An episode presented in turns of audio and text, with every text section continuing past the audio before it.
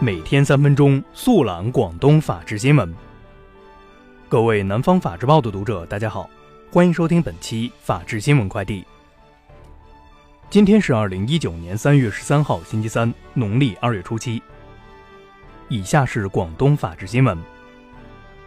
二零一九年，广东省考试录用公务员工作即将开始。今年全省各级各类机关计划招考公务员一万零四百一十七名。考生可在三月十五号九时至三月二十一号十六时期间，通过广东组织工作网、广东省人力资源和社会保障厅网、广东人事考试网、粤省市粤讲粤政微信公众号以及各市公务员主管部门网站查询招考公告、招考职位、报考指南、考试大纲、咨询电话等情况。三月十二号，深圳海关对外通报。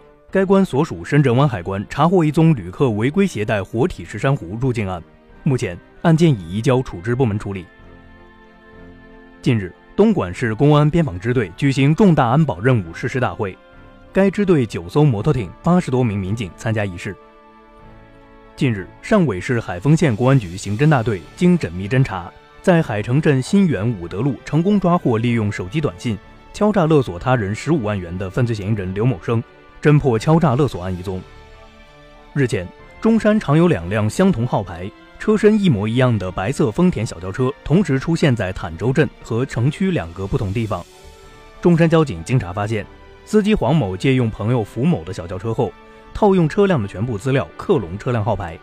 目前，黄某因使用伪造、变造的机动车号牌，被处以十五日以下行政拘留，罚款五千元，记十二分。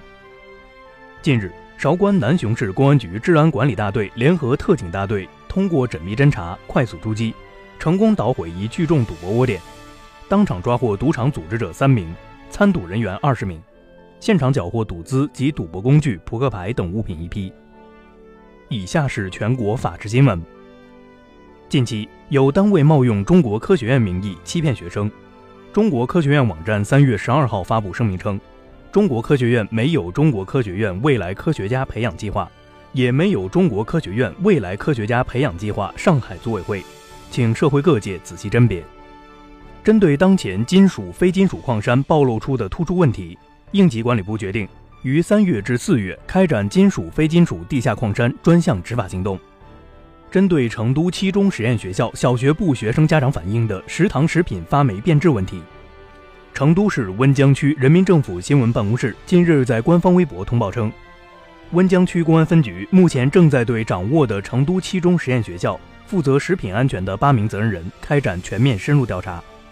近日，浙江湖州吴兴警方破获一起外卖骑手被诈骗案，从二零一八年十一月至今，犯罪嫌疑人卿某已作案一百余起，骗了一百多名骑手，涉案金额共计五万余元。日前。安徽合肥一男子在野生动物园拍老虎时，不慎将手机掉入虎园，找木棒想将手机挑进塑料袋中取回，却被老虎走近咬断木棒。约一小时后，工作人员帮忙取出，并对其批评教育。近日，福建省连江县公安局城关派出所接到某夫妇报警，称其女儿在幼儿园内被一男老师猥亵。接警后，警方对此进行调查。三月十三号，福州连江县公安局通报称。该幼儿园没有男性老师、保育员，仅有一名男性保安负责幼儿园外围安保。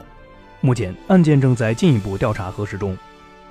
以上就是本期法治新闻快递的全部内容，感谢您的收听，我们下期节目再。